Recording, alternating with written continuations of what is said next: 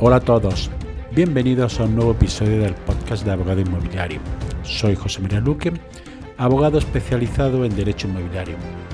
Y os recuerdo que me podéis seguir en mi página web abogadoinmobiliario.com, donde hay la posibilidad de suscribirse a una lista de email donde mando consejos e información sobre cuestiones del ámbito inmobiliario.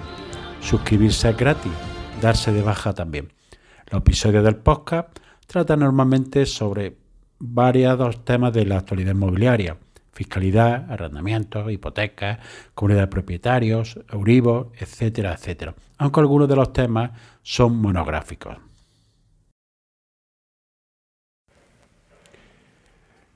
Venta de bienes de personas que están sometidos a algún régimen de discapacidad. Quédate que esto te puede interesar.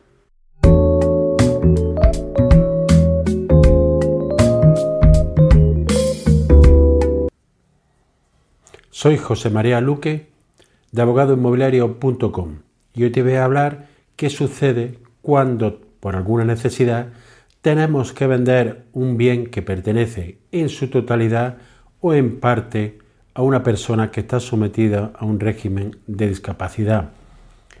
Tenemos que recordar que el régimen de discapacidad fue eh, sometido a una regulación nueva en el año 2021 y desapareció el declarar a la persona incapaz. Ahora son personas sometidas a distintos complementos de su capacidad jurídica. Normalmente se le nombra actualmente un curador.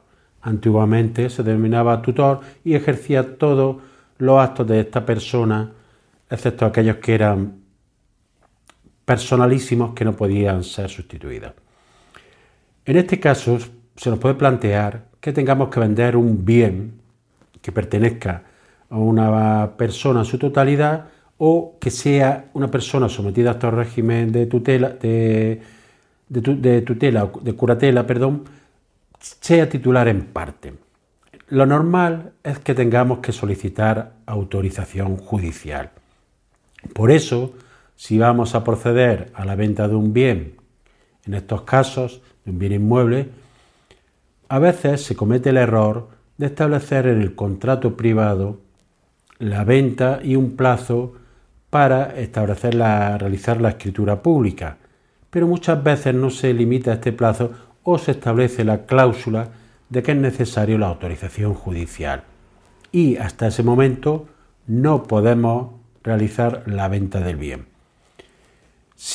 Muchas veces sucede que personas han recibido por herencia una serie de bienes que pertenecen en una proporción distintas proporciones a los herederos. Algunas de estas personas, por el paso de los años, puede venir ser declarado o sometido a un régimen de protección, por lo cual sucede que se quiere vender un bien. También puede ser el caso que se tenga que vender un bien de este tipo de personas que están sometidas a estos regímenes de protección, por ejemplo, para cubrir sus necesidades, como puede ser tener una persona que lo cuide, eh, pagar una residencia, etc. ¿Qué procedimiento debemos de seguir en estos casos? En primer lugar, tenemos que considerar que hay que tener autorización judicial. Este procedimiento se realiza a través de los denominados procedimientos de jurisdicción voluntaria, en los que se le presenta al juez una solicitud en la que se le explica la necesidad de la venta de ese bien, el precio que va a tener el bien y el destino que se le va a dar a todo lo obtenido con la venta del bien, bien sea, como hemos dicho, que le pertenezca parcial o totalmente. Recordar también que si sois alguna persona que tenéis persona, tenéis persona a vuestro cargo, debéis rendir cuenta anualmente en el juzgado donde se aprobará este régimen de protección. En este caso, el procedimiento se presentará normalmente por el curador actualmente que tiene la representación, que habrá firmado por él general un contrato privado con el comprador y se presentará su aprobación por el juez. Pero ha de acompañarse, en primer lugar, de un informe pericial o realizado por un agente de propiedad inmobiliaria, por ejemplo, sobre la valoración del bien y que coincida aproximadamente con lo que es el valor de venta.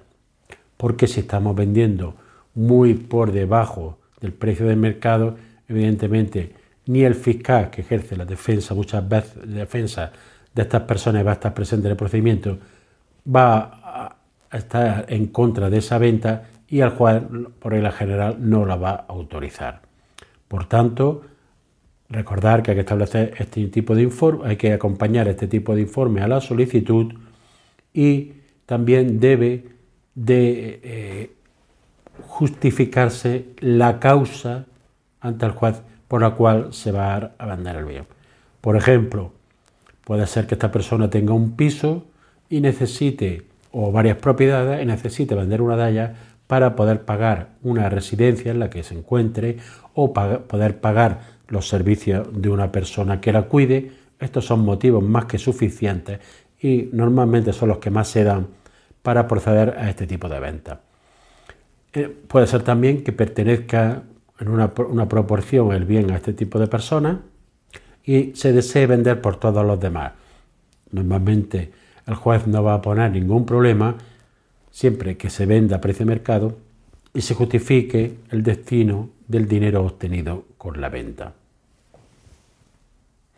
Hay que recordar que no hay que cometer eh, ciertos errores en la realización de estas de compraventa de este tipo de bienes que tiene estos problemas en relación a la propiedad.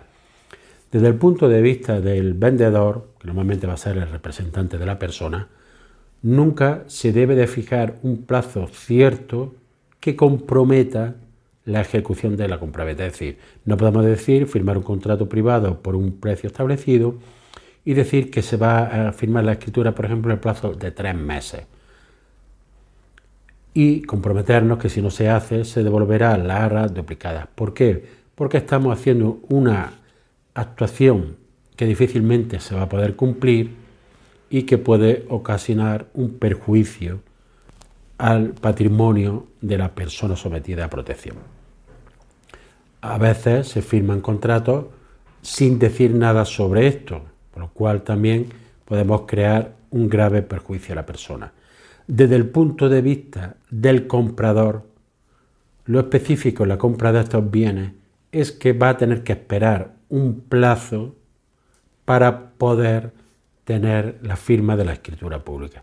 Es decir, hasta que no haya autorización judicial y ésta sea firme, la resolución que se dicta, no se va a poder firmar la escritura pública. Habrá que comparecer en el notario con este documento judicial ya que ha adquirido la firmeza. Pero a veces nos encontramos que estos requisitos no se cumplen y puede dar lugar a cierta, digamos, inconvenientes o litigiosidad. Por eso siempre muy importante tener esto en consideración y asesorarse. Si te ha gustado este episodio, te puedes suscribir al canal y nos vemos en el siguiente episodio. Hasta pronto.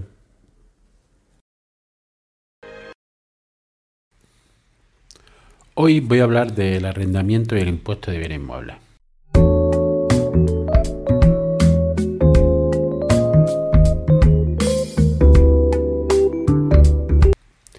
Impuesto de bienes inmuebles, IBI, también conocido como contribución, es un impuesto que se paga a los ayuntamientos todos los años por los propietarios de bienes inmuebles, bien sean locales, pisos, garajes y fincas urbanas o rústicas. La base imponible del mismo está constituida por el valor catastral de los bienes inmuebles que se determina, notifica y es susceptible de impugnación conforme a las normas reguladoras del catastro. El valor catastral, que el cual va a ser considerado para calcular la cuota del mismo, se determina objetivamente a partir de los datos que tiene el catastro inmobiliario y está integrado por el valor catastral del suelo y el de las edificaciones. El valor del catastral del suelo es muy importante luego en caso de que haya transmisiones para el cálculo de lo que se conoce del impuesto conocido como plusvalía. Para la determinación del valor catastral se han de tener en cuenta los criterios valorativos establecidos en la normativa reguladora del catastro inmobiliario, que como regla general no suele superar el valor de mercado. ¿Cuándo se paga este IBI? ¿Cuándo se devenga? El devengo se produce el primer día del periodo impositivo, que coincide con el año natural, y se paga, dependiendo del ayuntamiento, en un periodo o en dos periodos en los meses de mayo, junio, y otro, si son dos cuotas, luego se suele cargar entre septiembre, octubre y noviembre. Pero una de las cuestiones que surge a veces para los propietarios que arrendan la vivienda es si es posible repercutir este gasto que tiene la vivienda como tributo al inquilino. Hay que distinguir dos cuestiones. Que respecto a la hacienda pública siempre el obligado tributario y quien debe de hacer pago es el propietario, sin que la hacienda le afecte el pacto privado que pueda haber entre las partes. Y la otra cuestión es que el propietario, en determinados casos, lo puede repercutir al inquilino. ¿Cuándo lo puede repercutir? Pues la ley de arrendamiento urbano, su artículo 20, establece que se puede pactar y repercutir al arrendatario en virtud del tiempo que tenga alquilado el inmueble. Es decir, el año que se pacte la firma del contrato se dividirá proporcionalmente al periodo de posesión que tenga cada una de las partes. Pero para que este pacto sea válido, debe de cumplir dos requisitos. En primer lugar, que se haga constar por escrito en el contrato de arrendamiento. Y en segundo lugar, que coste el importe correspondiente al IBI en el momento de la firma del contrato. Es decir, no vale con una remisión genérica que se diga que corresponderá al arrendatario el pago del impuesto de bienes inmuebles en proporción al tiempo que, disponga la vivienda. No, hay que hacer constar en el contrato la cantidad exacta del IBI para ese año. ¿Qué sucede en contratos que había de renta antigua? Se dan muy pocos casos, pero son aquellos que, eran, que fueron firmados antes del 9 de mayo de 1985. Todavía existe en grandes ciudades sobre todo y en zonas comerciales este tipo de contratos. En este caso es el arrendatario el que debe hacer frente al IBI, es decir, le corresponde el pago, siempre recordando que el obligado a, frente a la hacienda pública es el propietario. Siempre lo deberá de abonar al arrendatario, salvo que en su contrato originario se hubiera establecido que sería de cuenta del propietario. Esta norma se estableció en una disposición, una de las tantas reformas que ha habido de la ley de arrendamiento urbano, como una forma de compensar a los propietarios que seguían teniendo en sus bienes contratos de renta antigua.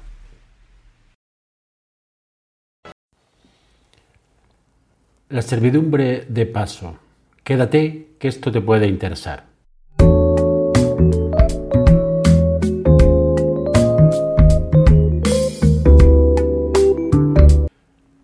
Soy José María Luque de abogadoinmobiliario.com y hoy te voy a hacer una breve reflexión sobre la servidumbre de paso.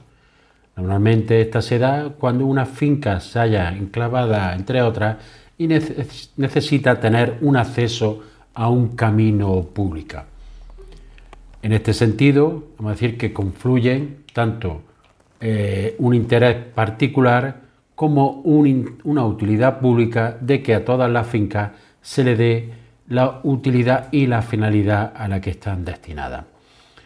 ¿En qué caracteres tiene una servidumbre de paso? En primer lugar, puede o, o no ser aparente, depende si está claramente delimitado el camino de acceso o no. En segundo lugar, es siempre discontinuo, es decir, no siempre se está usando, sino que se utiliza en determinados momentos concretos en que se atraviesa la finca. y es positiva, es decir, obliga al dueño del predio sirviente a dejar pasar al dueño del predio dominante. Por su constitución pueden ser legales o voluntarias. Legales son las que aquellas que se establecen por ley. Voluntaria está basado en la libre voluntad de las partes bien sea porque dos personas que, tienen fincas colindantes deciden constituir una servidumbre con los derechos y obligaciones que tengan por conveniente. Todo ello fundamentado en el principio de autonomía de las partes. En segundo lugar, también puede ser porque una persona que tenga una finca constituya una servidumbre, unos caminos y al segregarlos estos sigan existentes. Es la conocida como servidumbre constituida por el, anterior propietario. La servidumbre siempre, al ser una eh, servidumbre de paso, al ser una servidumbre discontinua, siempre necesita título, pero un título hablando en el sentido amplio. Puede ser por reconocimiento del predio serviente, por sentencia firme y por destino del padre de familia, aparte de por una servidumbre que pueda ser acordada por las partes y firmada en un documento privado o elevado en escritura pública. Pero uno de los requisitos que hay que tener para que deben de cumplir para que se pueda constituir son los siguientes. En primer lugar, que la finca que se va a beneficiar de la servidumbre se encuentre enclavado entre otras ajenas. Segundo lugar, que carezca de salida a camino público. No se puede constituir una servidumbre porque voy a tener un mejor acceso más cerca a un camino público si lo tengo por otra parte de mi misma finca. Y en tercer lugar, que sea necesaria para el adecuado acceso y para el aprovechamiento del predominante. En cuarto lugar, deberá de abonar la correspondiente indemnización por el perjuicio que cause al predio sirviente, que aquí dependerá si es para la finalidad que se utilice, si se va a utilizar, se va a constituir de forma permanente, en este caso, normalmente la indemnización consistirá en el terreno que se ocupa a la parte, que se valorará por acuerdo de las partes y si no habrá que acudir a un informe pericial. En caso de ser, por ejemplo, servidumbre de paso para extraer cosecha o alguna explotación agrícola, en este caso no hay que valorar, no hay que indemnizar el terreno, sino el perjuicio que se causa al predio sirviente. Uno de los problemas que se plantea es si, por ejemplo, yo tengo un acceso peatonal en una finca rústica un acceso de aproximadamente un metro de ancho. Puedo constituir una servidumbre sobre la finca colindante para tener acceso rodado, es decir, hacer, tener derecho a un camino más amplio. En principio, uno de los requisitos que se debe de cumplir es ver la finalidad para la cual se constituye la servidumbre. Antiguamente muchas servidumbres se constituían para permitir sobre todo en zonas rústicas, permitir, permitir el acceso a personas acompañados normalmente de animales de carga. ¿Qué sucede? Que actualmente casi todo el acceso a la finca se realiza por medio de vehículos, por lo cual la jurisprudencia se ha ido adaptando a los tiempos y entiende que un acceso a una finca se entiende para tener acceso a través de vehículos salvo que fuera una finca muy pequeña, que no necesitara explotación o concurrir a algún requisito especial en que bastaría con un mero acceso a pie. Pero por regla general lo que se permite es una anchura suficiente para que acceda los vehículos. ¿Qué anchura?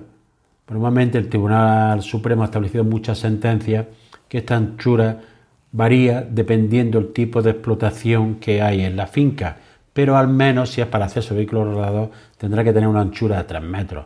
Pero por ejemplo, si estuviéramos hablando de fincas en las que tuvieran que entrar otra maquinaria, habría que adecuar esta anchura a la otra, como podrían ser en caso que tuvieran que acceder cosechadoras o otro tipo de máquinas que sean más amplias y no baste con estos solo 3 metros.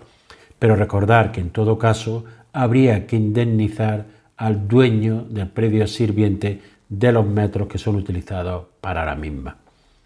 Si yo tengo una finca en la que, van a que un vecino me solicita un paso y él no lo tiene para acceder a otro camino público ¿Estoy obligado a soportar esta servidumbre?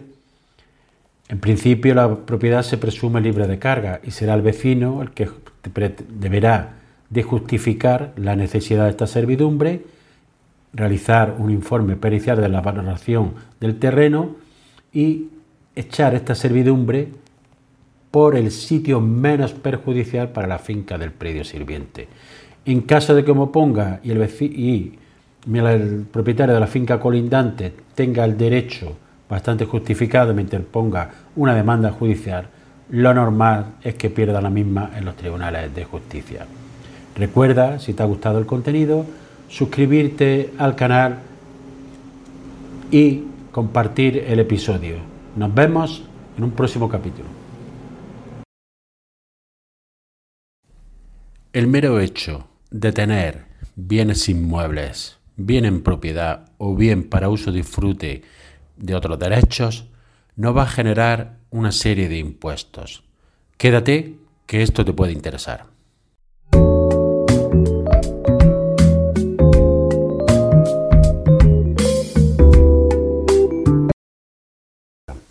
La tenencia de inmuebles, aparte de poder dedicarlo a actividades económicas o alquiler, si los tenemos para uso propio, generan una serie de impuestos y especialmente hay que declararlos todos los años la declaración de la renta.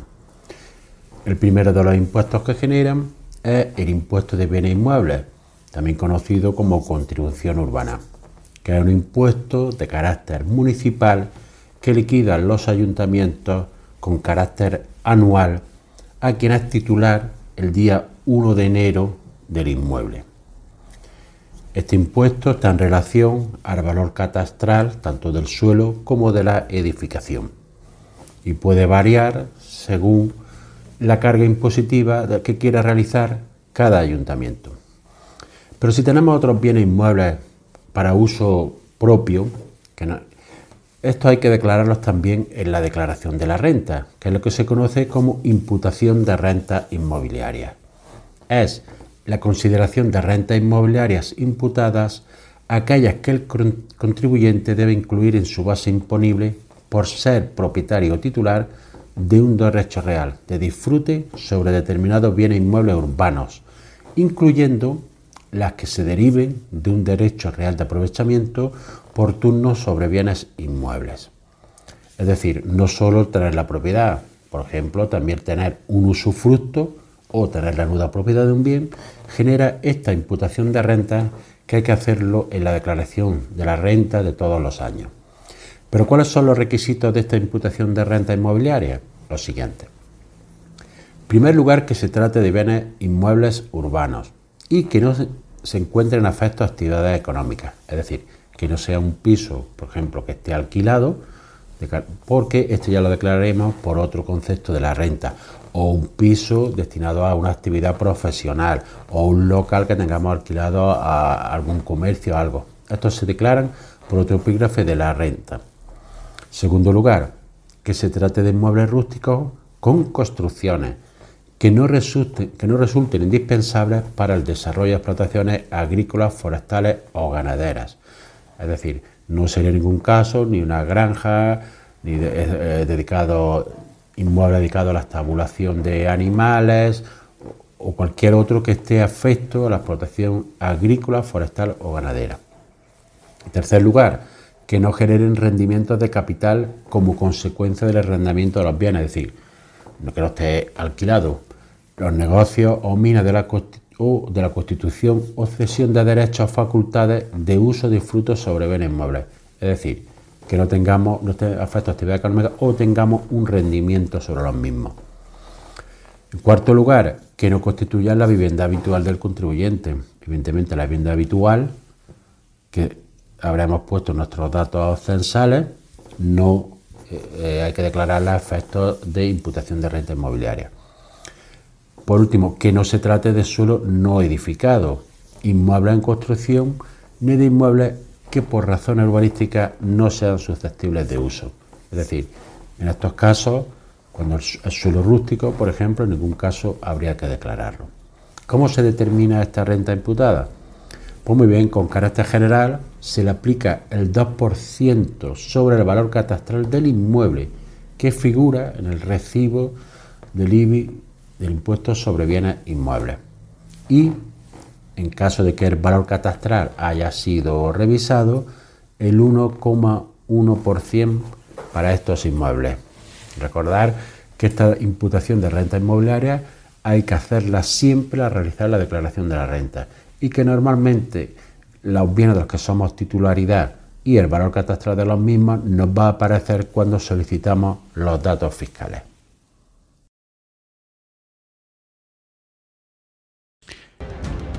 Y así llegamos al final del episodio de hoy. Espero que te haya sido de utilidad para ampliar tu conocimiento en el ámbito inmobiliario. Si quieres que, este podcast llegue a más personas, puedes compartir el enlace del episodio en tus redes sociales o darle una valoración positiva en la aplicación que utilizas para escucharlo. Recuerda que me puedes seguir en abogadoinmobiliario.com. Gracias por escuchar, nos vemos en el siguiente episodio y que tengas una excelente semana.